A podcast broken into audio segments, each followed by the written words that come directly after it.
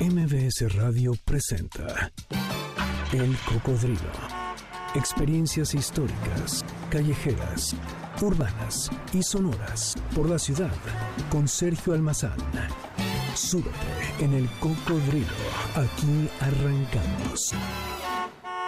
Hola, ¿qué tal? ¿Cómo están? Bienvenidos, muy buenas tardes. Como les eh, anticipaba eh, Carlos Carranza hace una hora en líneas sonoras, pues estamos en esta transmisión especial desde la Expo Guadalajara en esta edición 2023 de la Feria Internacional del Libro y que como cada año el cocodrilo pues eh, abre sus micrófonos para llevar desde el mismo lugar donde ocurre justamente el encuentro literario más importante del mundo y esto se da aquí en Guadalajara, aquí en el país México. Y déjenme eh, saludar a Carlos Carranza que sigue aquí y seguirás todavía un rato más, ¿verdad, mi querido Carlos? Así es, aquí nos quedamos porque eh, la fiesta continúa. Exacto, y porque es más, no continúa, apenas comienza. Apenas comienza. Apenas comienza. A esta hora del día, pues apenas está tomando color. Así es, así es. Aquí todavía decimos cuándo llegaste. Por ahí del viernes es ¿y cuándo te vas? Exacto. No, eh, no y dice y lo que falta. Exacto. Y lo que falta. Pues quédense ustedes con nosotros y nosotros con ustedes, porque eh, la tarde de hoy vamos a estar recorriendo eh, los, eh, los anaqueles, los pasillos las anécdotas, las historias alrededor de esto que es el mundo literario, de esto que ocurre eh, justamente en, en, lo que llamamos el encuentro eh, de la literatura más importante. Entre semana, lunes, martes, miércoles, eh, la feria se abre justamente para los que venimos a ofrecer nuevos materiales literarios, los que estamos buscando una editorial, las editoriales que están buscando nuevos autores o nuevas obras, eso por la mañana. Y por la tarde ya se abre al público. Pero el fin de semana, verdaderamente desde las 10 de la mañana hasta las 9 de la noche, se convierte en un, ir y venir de autores, de lectores, eh, de comunicadores, de público general, de familias completas, de escuelas que se acercan a esta aventura eh, literaria. Y eh, aprovecho también para eh, saludar y agradecer que se haya sumado a este eh, encuentro en esta transmisión especial a Héctor Zagal, el doctor Zagal, que en un rato más ustedes lo van a escuchar, que tiene eh, ya una playa de aquí de escritores con los que va a compartir también los micrófonos este, eh, eh, de esta emisión. Oye, pues qué gusto estar en el cocodrilo, aquí en el cocodrilo que salió de la Ciudad de México y vino a Guadalajara, ¿no?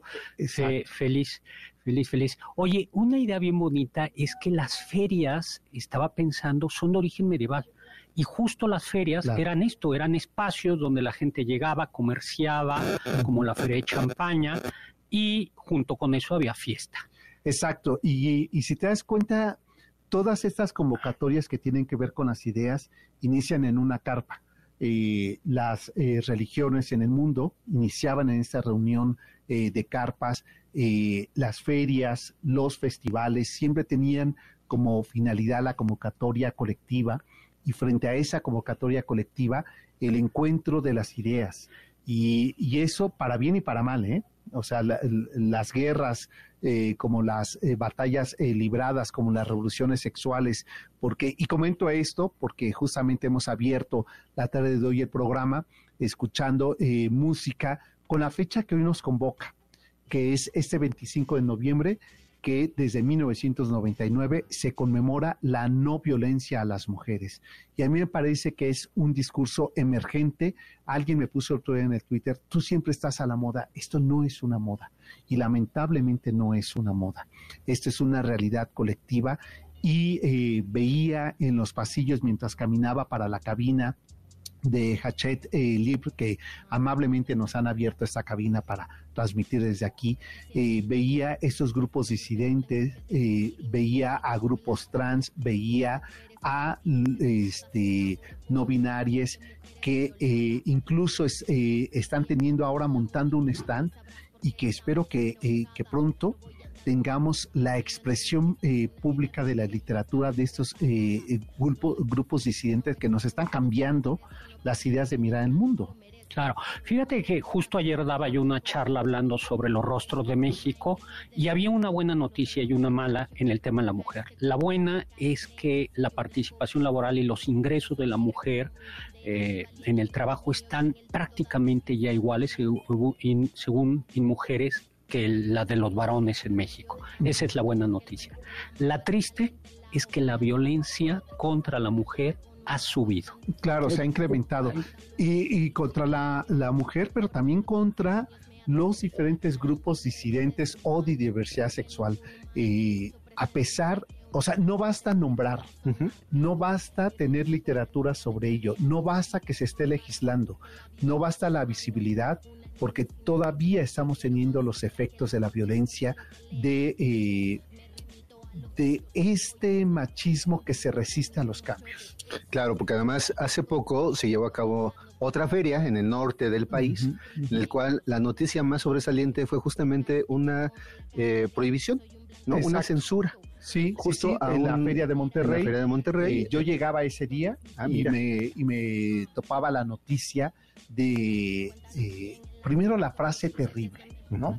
De con los niños no. Cuando lo que se trataba era de un grupo trans, de eh, este, que eran cuentacuentos y que iban para eso, para contar cuentos a niños. Y eh, esos grupos antiderechos, no quiero usar la palabra de conservadores o liberales, de antiderechos, eh, dijeron no y les prohibieron. Y lo que yo hice en mi presentación fue invitarles a que fueran ahí a leer, eh, porque me parecía que justo lo que tenemos que hacer es romper la censura. Y la gente decidirá.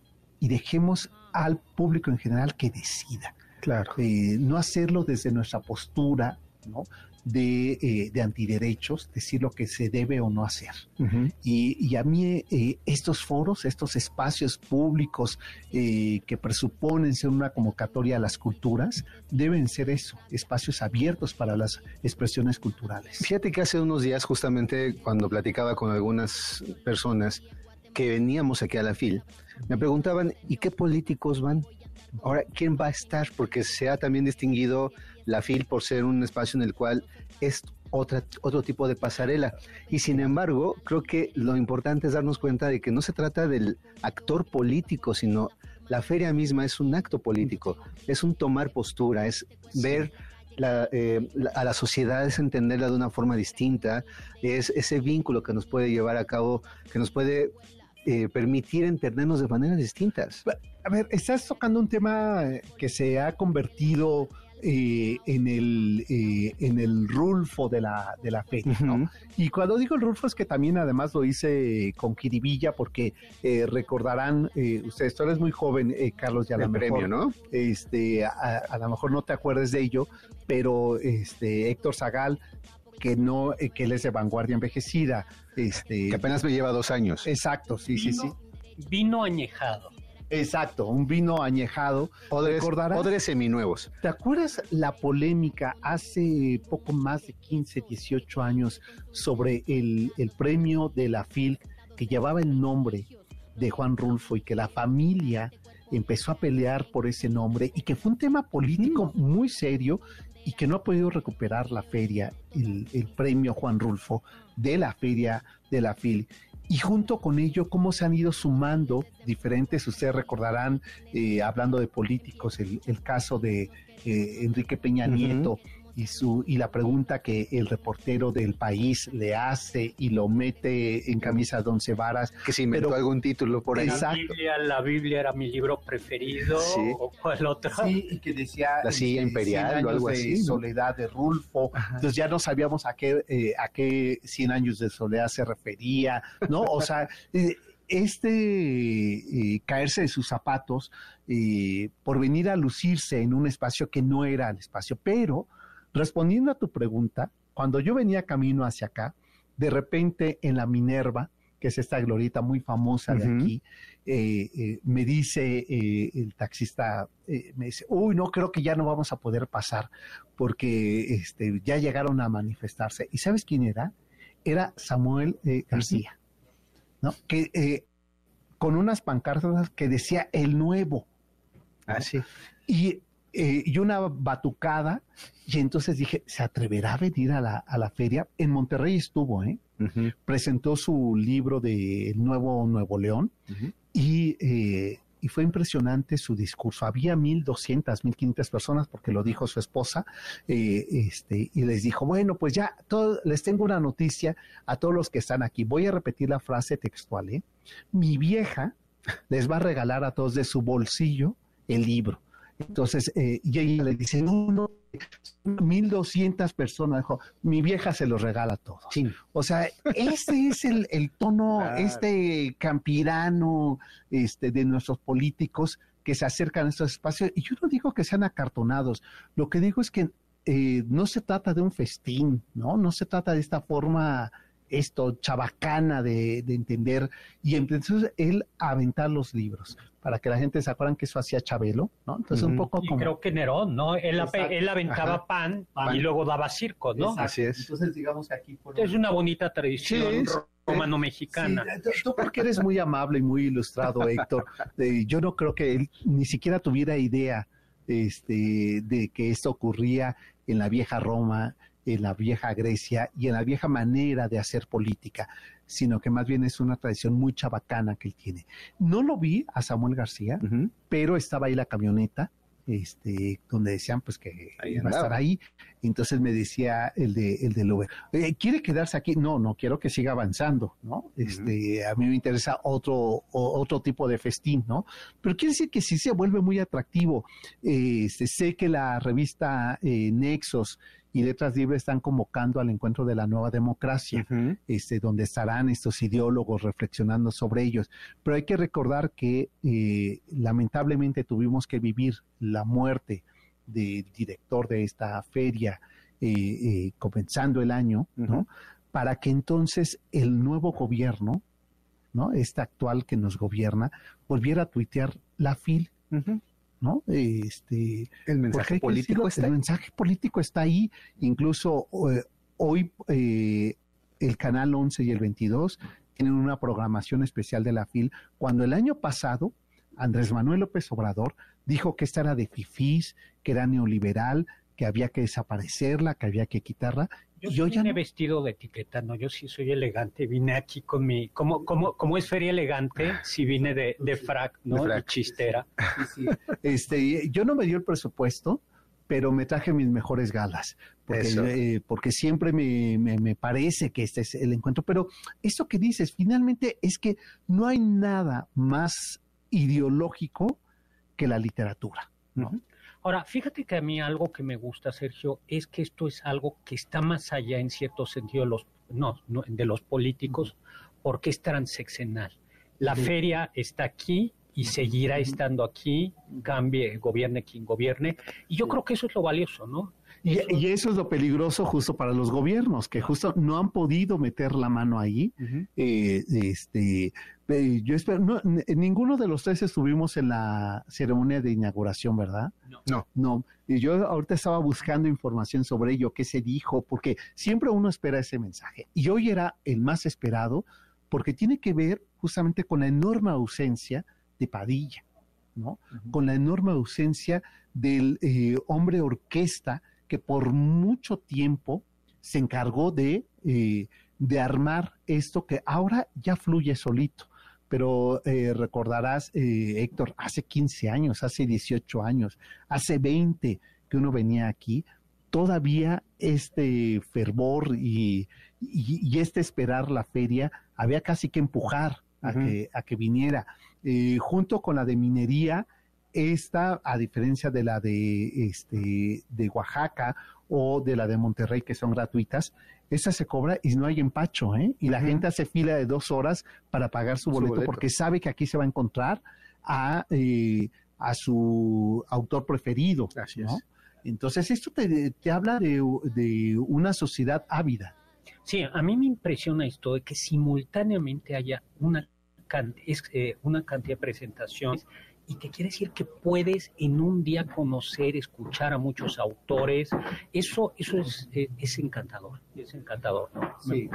Y, sorprendente que nos ocurra. Oye, ya me, ya me está diciendo con, aquí lo puedes, puedes dar tu cuenta, ¿eh? Que me dice eh, Janine, con mayúsculas, corte. O sea, hasta acá se escuchó el grito. Exacto, sí, sí, sí, un grito desesperado. Pero como te congelaste, eh, mi Janine, pensé que solamente estabas modelando.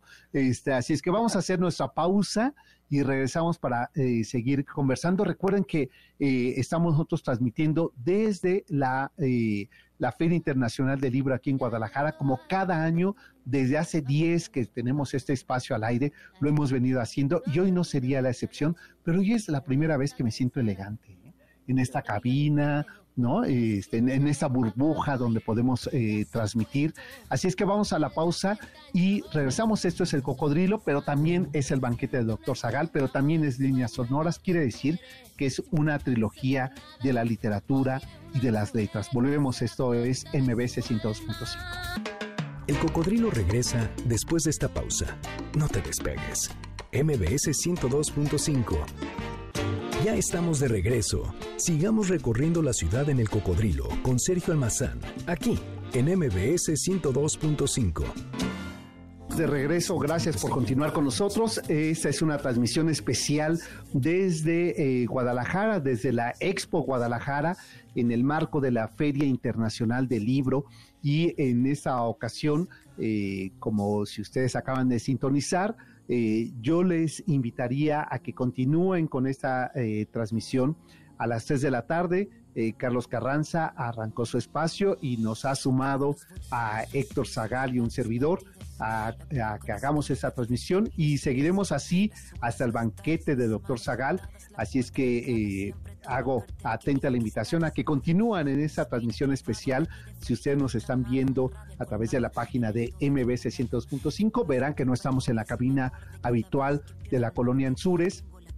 Y, eh, y, estamos transmitiendo aquí gracias a Hachet que nos ha abierto esta cabina, bueno, no a nosotros, sino su cabina que la están estrenando, pero podemos presumir, eh, ¿no, Carlos? Bueno, te tocó estrenarla a ti, este, eh, viniste acá para estrenarla eh, ¿tú, ¿Tú crees que los micrófonos son de ópera o qué? No, no, es que yo creo que tienen un alcance tan largo que a los tres metros de distancia me iban a captar la voz perfectamente. Pero, pero no, no ya, me estaba reclamando aquí Janine. y como este es un duelo de productores, ¿verdad? productor impecable, entonces dice Janine, a ver que se acerque. A ti ya te, ya te vale mi programa. Ah, mira, entonces nos tenemos que acercar el micrófono o alejarnos del micrófono. Algo así. Eh, y bueno, les decía eh, Héctor que hoy por la mañana, eh, este, hace un tiempo, por no decir que dos décadas, cuando comencé a escribir la novela de María, yo sabía que María había salido su familia en los años finales de los 20 de El Queriego, que era la ranchería donde ellos vivían eh, en Álamos, en Sonora, eh, porque su padre eh, se vino a trabajar aquí a Guadalajara. Y busqué por mucho tiempo su casa y bueno, este, di con la, con la casa casi desmantelada a 10 minutos de la catedral y me entero hace unos días que la habían abierto este, como un restaurante, este, la casona de María Félix, y hoy en la mañana me fui a conocerla. ¿Y desayunaste ahí? Desayuné, este, no me preguntes si, cómo estuvo el desayuno, este, desayuné porque además eh, me decían algo, llegué y estaba cerrado, pero tenían más o menos la, la, puerta abierta, entonces yo empujé, ya sabes cómo son los chilangos, que nos sentimos que todo es nuestra casa, ¿no? Entonces empujé y me dijo, no, no, no, no está abierto, porque después de la pandemia, por falta de personal, solamente a ciertas horas y ciertos días de la semana lo abren. Me dieron la oportunidad de entrar, de ver la casona, porque al lado tienen un local pequeño donde están los desayunos que, que tú mencionabas, ¿no? Eh, es un pasaje donde además hay gente, hay una galería, la Galería Frausto, este, donde hay eh, pintores y después al fondo hay eh, también una escuela de, artesanías y en medio pues estos dos restaurantes.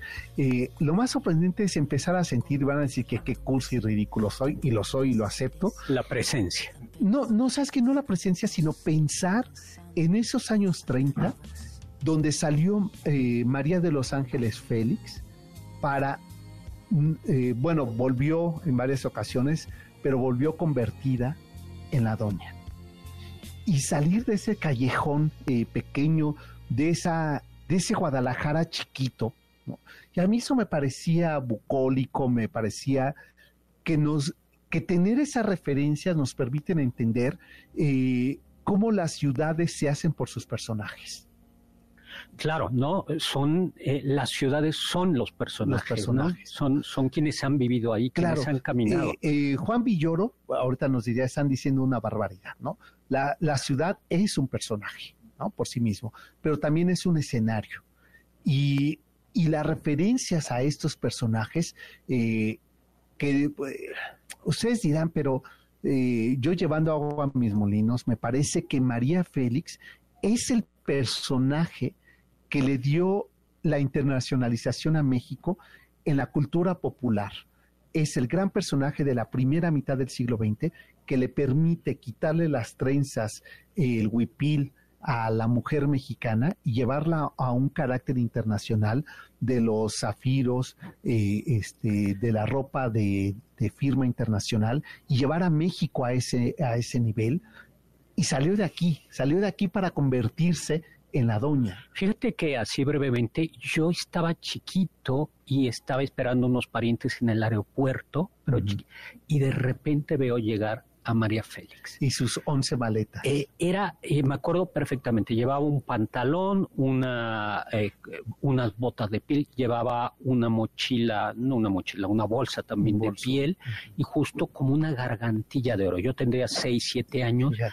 Se ve que no había llegado a, estaba enojada porque no habían llegado por ella, pero el, el poder del personaje, o sea, yo quedé eh, y era un escuincle, ¿no? Quedé impactado. Que, no se te olvida esa imagen, Sí, la, recuerdo perfectamente. Y, mira, Héctor, tú, eh, tú, dices algo muy importante. Eh, esa imagen poderosa del personaje, porque María Félix tiene esta dualidad, ¿no? Me gusta mucho la frase que Octavio Paz escribe cuando se hace este libro de un, de un rayo en el agua, una raya en el agua que se refiere a este libro de fotografías que de la colección personal de su hijo Enrique Álvarez Félix, eh, que le hace como un homenaje a su mamá y le pide a Octavio Paz que escriba el prólogo. Y Octavio Paz eh, inicia el prólogo de este libro diciendo, eh, María nació dos veces, una la que engendraron sus padres y otra la que ella inventó ese personaje que inventó María eh, se vuelve enigmático, poderosísimo, eh, esa mirada eh, este, inconmensurable que Gabriel Figueroa retrata perfectamente en ese close-up maravilloso que le hace. Pero hoy que estamos en medio de esta conmemoración de la lucha contra la violencia hacia las mujeres, hay que decir que María se convierte en un personaje disruptivo en esos años 40. Cuando hace Doña Bárbara, en 1942 su tercera película, eh, a partir de la obra de Rómulo Gallegos, eh, decide ella, eh, digamos, darle imagen al personaje literario y entonces decide ponerse pantalones para, para hacer esa película. Ni siquiera había pantalones para mujeres. Así de simple. Así, o sea, de, de ese tamaño es la, el atrevimiento de María y entonces tiene que usar los pantalones de su hermano. El día que se puso esos pantalones e hizo esa película, es la primera vez que en el cine mexicano aparece una mujer en pantalones. Hoy eh, eh, que estoy viendo justamente aquí en nuestra cabina, eh, fíjate en todas las mujeres, ninguna lleva falda. Es una conquista hecha por María Félix. Es una conquista de hace 70, 80 años que hoy es una conquista ganada. Y junto a esa conquista vino otras más, como aparecer ella con puro en la televisión mexicana, donde estaba prohibidísimo y ella aparece no con cigarro, no, con puro. Con, puro. Y que cuando Paco Malgesto la va a entrevistar, tú eres muy joven y no te acuerdas de él, pero el gran cronista de toros que era y el gran eh, conductor de programas de espectáculos los inventa Paco Malgesto, en el estudio de Paco Malgesto, que había una anécdota que este, contaba siempre mi abuelo, del famoso este, eh, traguito de la felicidad de Paco Malgesto, que era echado sus tlapegues en medio del programa y terminaba borrachísimo. no, este, un poco para curar las penas, porque Flor pues que se, decir un poco como nosotros, pero no, no. No, no, no, nosotros guardamos todas las proporciones. Y entonces, ¿qué, ¿qué, pasaba? Que el día que la va a entrevistar, eh, María ya es la gran figura. Eh, mira, mira, esa es la elegancia. ¿eh? Es que, perdón la interrupción, pero ya vieron ustedes. O sea, aquí se viene elegante, elegante. ¿no? Es que si ustedes vieran lo que nosotros vimos pasar, dos caballeros elegantes, incluso con corbata de moño amarilla y todos vestidos de negro, ¿no? Este, bueno, pues María llega al estudio de Paco Malgesto y llega para la entrevista y Paco Malgesto se empieza a poner muy nervioso porque María llega con su puro, llega fumando puro y demás y le dice, señora, es que eh, sabe la regla aquí es que no puedo entrevistarla si usted no apaga el puro, ¿no? Dice, pues se acabó la entrevista. María, antes de entrar ahí. Entonces ella, eh, Paco Marquesto pide hablarle a Miguel Alemán, que era entonces pues el director y presidente de Televicentro, ¿no? Y le dice, oiga, y entonces le dice, pues tú tienes que sacar a cuadro a María.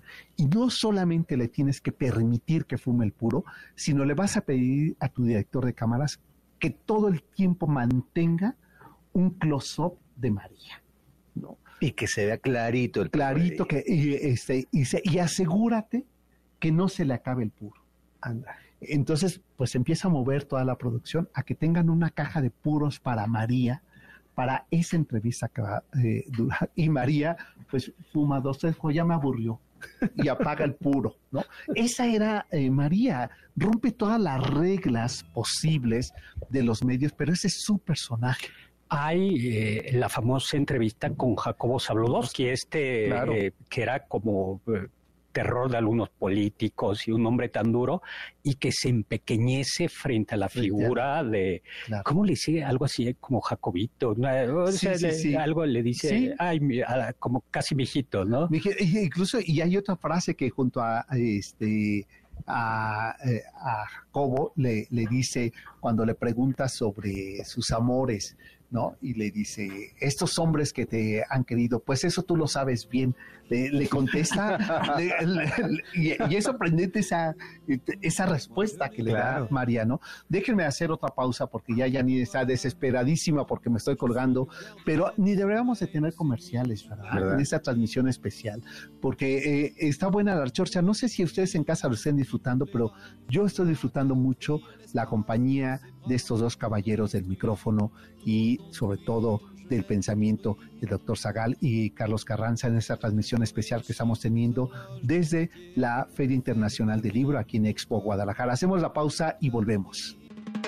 El cocodrilo regresa después de esta pausa. No te despegues. MBS 102.5.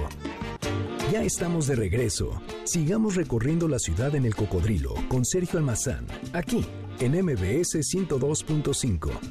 Estamos de regreso, gracias por estarnos acompañando. Eh, estamos eh, transmitiendo en vivo desde Expo Guadalajara en el marco de la Feria Internacional del Libro, esta que es, eh, y perdón la presunción, pero es la feria más importante de la literatura de, de, lengua hispana, pero a decir verdad, como bien nos decía Guerrero hace rato, pues es que eh, en Frankfurt se va a hacer negocios, no es una feria en el sentido estricto. La gente va, los escritores, los editores, pues van a hacer negocio. Aquí se viene a convivir con los libros y se viene a, eh, a degustar la literatura. ¿no? Bueno, y algo que además hay que sumar, que es que allá son alemanes y nosotros somos mexicanos y por supuesto nos acercamos a todo con una sonrisa y eso hace que esta feria esté acompañada de alegría, diversión, cócteles, más diversión, más libros. Exacto, más cócteles. Pero eh, además esto que ocurre muy en América Latina, ¿no? Que este, somos de de fácil caos, ¿no? O sea, muy fácil nos convocamos a esto, a, la celebración, a la conmemoración. Eh, y, el libro me parece esa enorme presencia en nuestra vida cotidiana y sé eh, que hay lugares donde efectivamente no es posible que esté.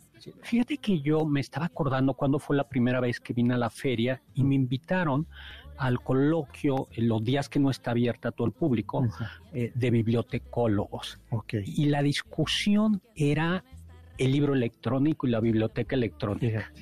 Eh, y eh, estaban los expertos, a mí me invitaron a título de usuario que no sabía que era un libro electrónico.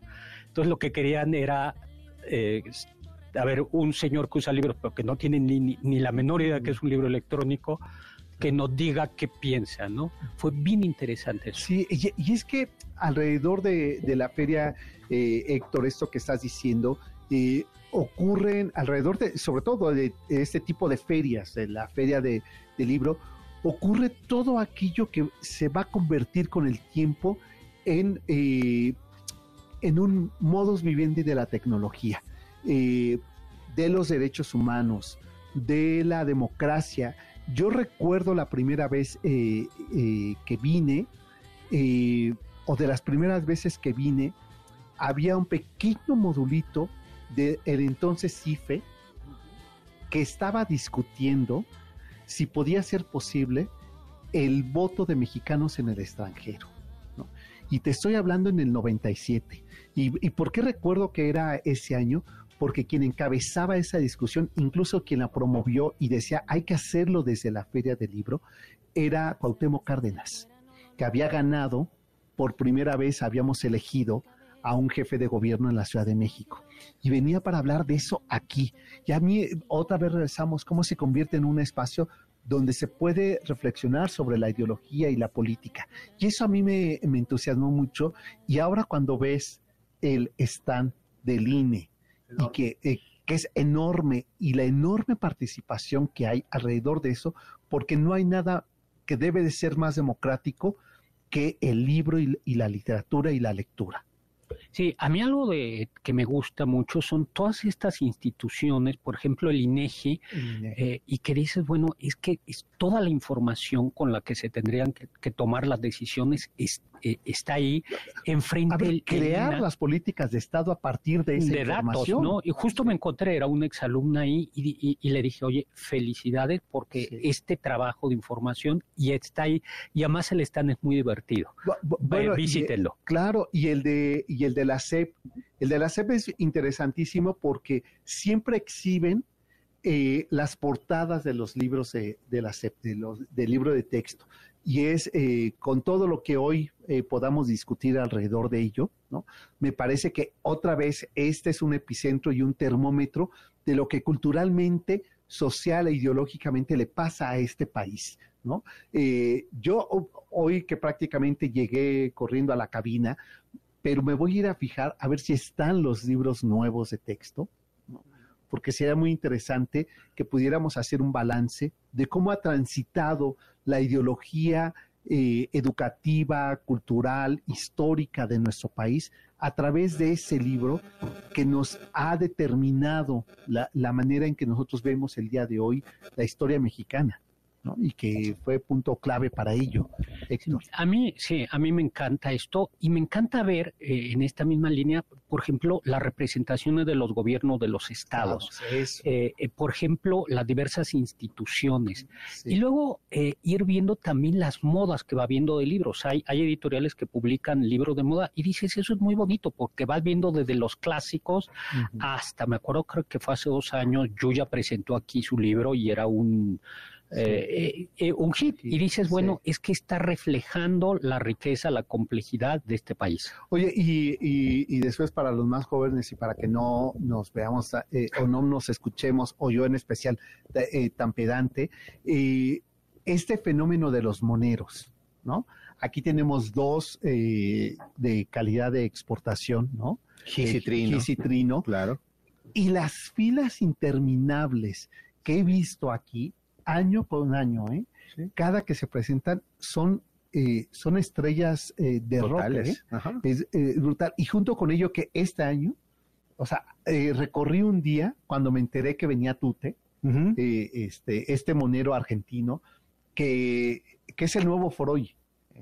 O sea, siempre que, si ustedes no lo siguen, si no saben su cuenta de Tute, eh, ya me está poniendo que sí. Yo le enseñé a Janine que lo siguiera porque verdaderamente dices, este tipo ha estado toda su vida en psicoanálisis y a partir de eso se ríe y le da la vuelta y lo vi hace como tres años, que es un hombre además extremadamente tímido, pero te gusta que había una fila de dos mil personas esperando que le firmara y, el pobre tenía que hacer pausas, no para tomar un trago de agua, ¿eh? para poder respirar, porque eh, les decía a su editora, no puedo, no puedo. O sea, era abrumador como estos personajes y porque esto me recuerda a lo que hacía eh, este, el, el Chango Cabral o lo que, o lo que hizo en su momento eh, José Guadalupe Posada, cómo a esa sociedad que no estaba alfabetizada, a través de, la imagen, de la imagen, ¿no? De un mono, eh, podía crear un sistema ideológico eh, diverso. Y una crítica que puede ser mordaz. Claro. O sea, era la manera en cómo esa postura que podían tener gente de diferentes clases, observando la clase política en turno, lo identificaba perfectamente sin una letra que, me mediara ahí, ¿no? Entonces, y algo para sumar a lo que dices en cuanto a los cambios, hace un año, ahorita la verdad es que no he recorrido la, feria, pero seguramente es así, eh, los lugares donde se, ven, donde se vendía manga, el ah, llamado manga, claro. estaban, no podías ni pasar por los pasillos porque chicas y chicos de diferentes edades y por supuesto adultos, vamos, haciendo filas larguísimas y peleándose por los mangas, ¿no? Por este tipo de, eh, de, libros y, de como revistas de caricatura japonesa, que además tienen toda una eh, estructura narrativa luego muy compleja, más compleja de lo que uno se podría imaginar. Claro, y recuerdo el año pasado que había una, una figura de cera junto con todos sus eh, monstruos de Guillermo del Toro. Así es. Bueno, era la fila igual interminable para tomarse la foto. Yo tengo mi foto eh, con Guillermo del Toro, que incluso la truqué un poco y eh, se la envié a mi sobrino que es súper fan y creía que sí, que me dijo, ay, lo entrevistaste, no, pues ni vino. Pero eh, estos personajes icónicos eh, tapatíos que se convierten en las grandes figuras. Y, recuerdo, y seguramente te tocó eh, ver también a ti, eh, Héctor, este, la moda de Harry Potter. Venían los jóvenes aquí ¿no? Vestidos de Harry Potter. Bueno, todavía siguen. Y todavía sigue. Yo, bueno, ahorita todavía sigue. que estaban ahí como reuniéndose para entregarse sus capas, ¿no? Y que iban a, pasar. Y dices, mira, esto te habla de, de verdad de etapas en que hemos transitado y donde el libro se ha convertido en ese personaje que nos acompaña históricamente a nuestras transiciones. Oye, yo le pregunto, ustedes tienen, eh, todos tenemos yo creo que algún libro que nos han dedicado. ¿Qué libro con que te hayan dedicado, cada uno de ustedes le tiene como más cariño o especial? Eh, no sé. Bueno, ah, regresando a la pausa, eh, yo les cuento porque uno, uno muy especial y que siempre para mí es el más valioso eh, este, que conservo justo por, eh, no, no, no, solo por quien me lo dedicó, sino por la situación que se dio para que me dedicara a ese libro. Ah, pero eso se los cuento regresando a la pausa. Estamos transmitiendo en esta emisión especial que estamos haciendo desde la eh, Expo Guadalajara en la Feria Internacional del Libro como cada año, MBS 102.5 y ahora por primera vez eh, este, nos hemos animado este trío Calavera a eh, llevar a cabo esa transmisión especial desde las 3 de la tarde que arrancó Carlos Carranza, de 4 a 5 ya, a mí me quedan solamente 15 minutos eh, de transmisión del cocodrilo y después el doctor Zagal que continuará y él sí es que él echa la casa por la ventana, Como ¿eh? debe ser. Como debe de ser. Él sí me dice, oye, tengo 32 invitados, ¿no te importa? bueno, pues adelante, pues ya uno le va a decir que no. Casi nos decía, oigan, ¿podemos agregar mi programa a tres horas? Exacto, sí, sí, sí. Dijo, bueno, les doy chance de que ustedes transmitan, ¿no? Pero ya están aquí sus invitados. Pero ustedes son los invitados, ¿no? Bueno, bueno, ya. La trilogía Los Tres Mosqueteros. Exacto. Bueno, pues regresamos. Esto es el Cocodrilo, MBS 102.5 es la frecuencia, en una emisión especial desde la Feria de Guadalajara. El Cocodrilo regresa después de esta pausa. No te despegues. MBS 102.5. Ya estamos de regreso. Sigamos recorriendo la ciudad en el Cocodrilo con Sergio Almazán, aquí en MBS 102.5 de regreso. Gracias por continuar con nosotros. En este sábado 25 de noviembre estamos transmitiendo desde Expo Guadalajara eh, en el marco de la Feria Internacional del Libro. Y bueno, eh, se quedó una, una pregunta que nos hacías, Héctor, sobre estos eh, libros autografiados que, que, han marcado, que tenemos ahí en el estante, que los algunos los, los presumen. yo partía de algo que eh, René Avilés Favila, este maravilloso periodista y escritor, eh, que fue mi maestro en la UAM de Xochimilco, nos decía en la materia de periodismo que, este, claro, yo estudié en la época donde eh, uno tenía que cargar eh, la grabadora y la cámara fotográfica en una entrevista, ¿no? Y entonces decía que nunca nos tomáramos fotos con el entrevistado ni le pidiéramos autógrafo porque no éramos fans eh, éramos periodistas. Entonces yo nunca lo hice y hasta el día de hoy nunca, incluso en la cabina de radio de repente, eh, Janine, hay que tomarse la foto y le digo, procurar no. se todavía conservo como esa idea de que soy de la vieja escuela, ¿no? Porque digo, si quieren saber eh, a quién entrevistado, pues que recurran a los, eh, ahí están los documentos, ¿no? este, sin embargo, sí conservo algunos, pues porque me los enviaban y, y otros, pues eh, contaré rápido y resumida la, anécdota, es que a los 17 años yo trabajaba en Reforma e Insurgentes. Eh, ahí estaba la librería francesa y, entré a trabajar ahí pues porque tenía que trabajar para seguir estudiando. Y entonces, eh, trabajando ahí, llegaban dos personajes todos los miércoles a desayunar porque tenía, la librería tenía un restaurante francés eh, donde siempre pues llegaba Pitamor todas las mañanas, pero los miércoles, eh, no sé con precisión la hora, pero era invariable, llegaban dos personajes. Leopoldo Meraz, que tú no te has de acordar, mm. eh, Carlos Carranza, quién era. A lo mejor tú sí, Héctor, ¿te acuerdas de él? No. El, reportero Cor, que, que, es el que inventó la sección de espectáculos en los periódicos. Él escribía en Novedades con esa, pues esa sección que se llamaba así Reportero Cork, que eran entrevistas a gente del espectáculo. Y llegaba con Carlos Monsiváis.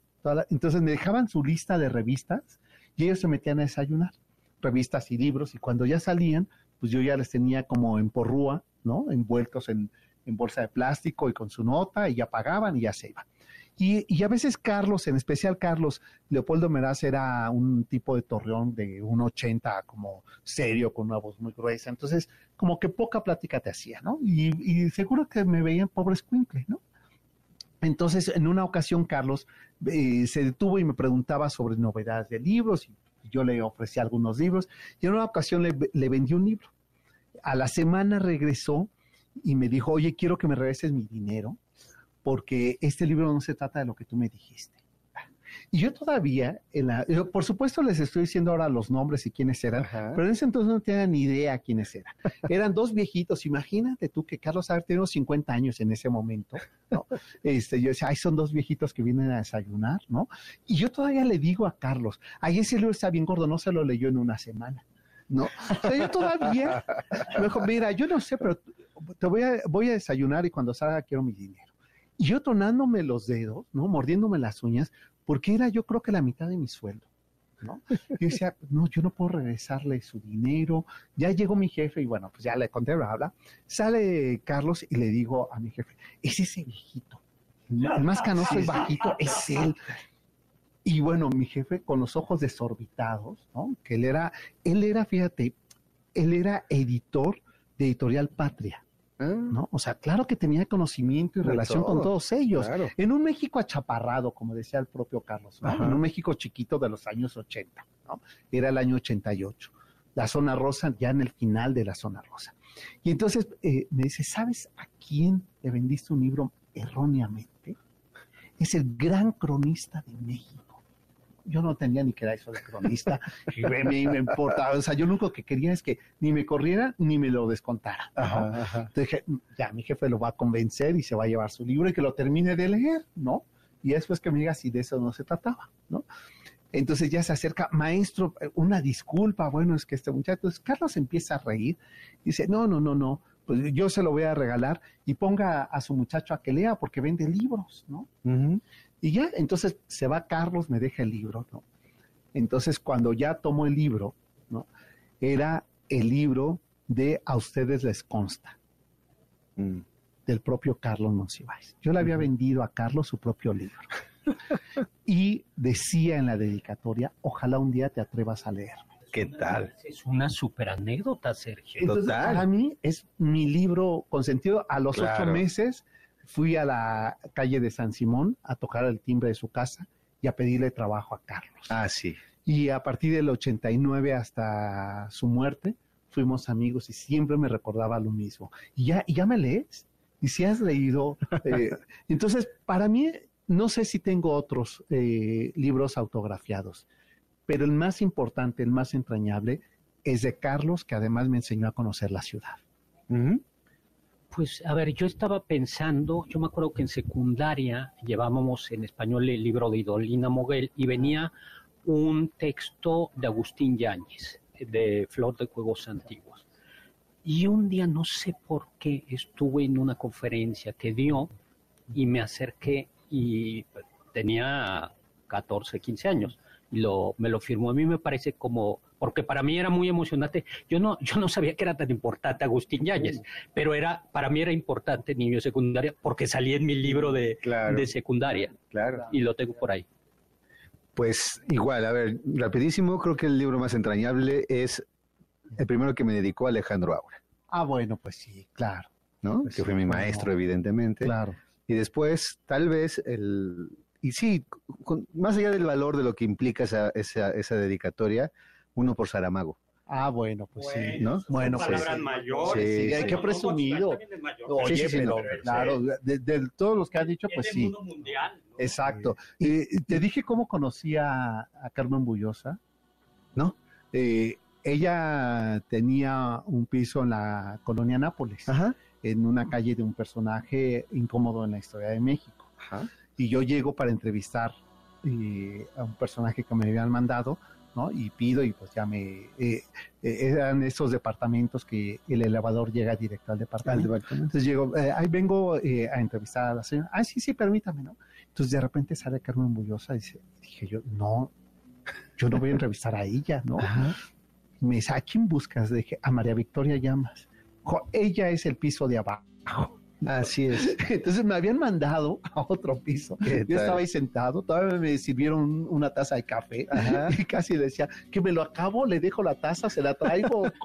Así conocí a Camila Y recuerdo que te recibe en su casa con una tremenda fotografía de este Alejandro Claro. Entonces, pues así, oye, ya nos tenemos que ir, ya llegaron tus invitados, ¿verdad? Ya los veo ahí, ay, son mis fans, pero no, ya vi que te hacían señas a ti, Héctor.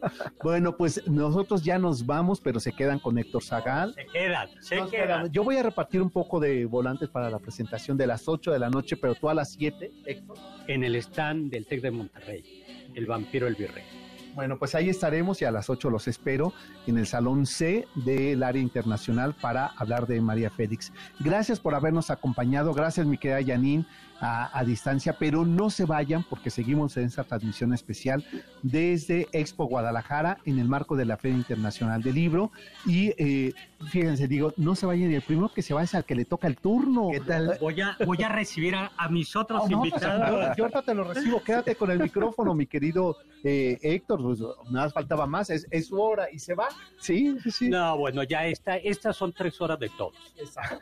Pues quédense con Héctor Sagado, su banquete y seguimos en en esta transmisión especial. MBS Radio presentó El Cocodrilo. Experiencias históricas, callejeras, urbanas y sonoras por la ciudad. Súbete en el cocodrilo. Nos escuchamos el próximo sábado aquí en MBS 102.5.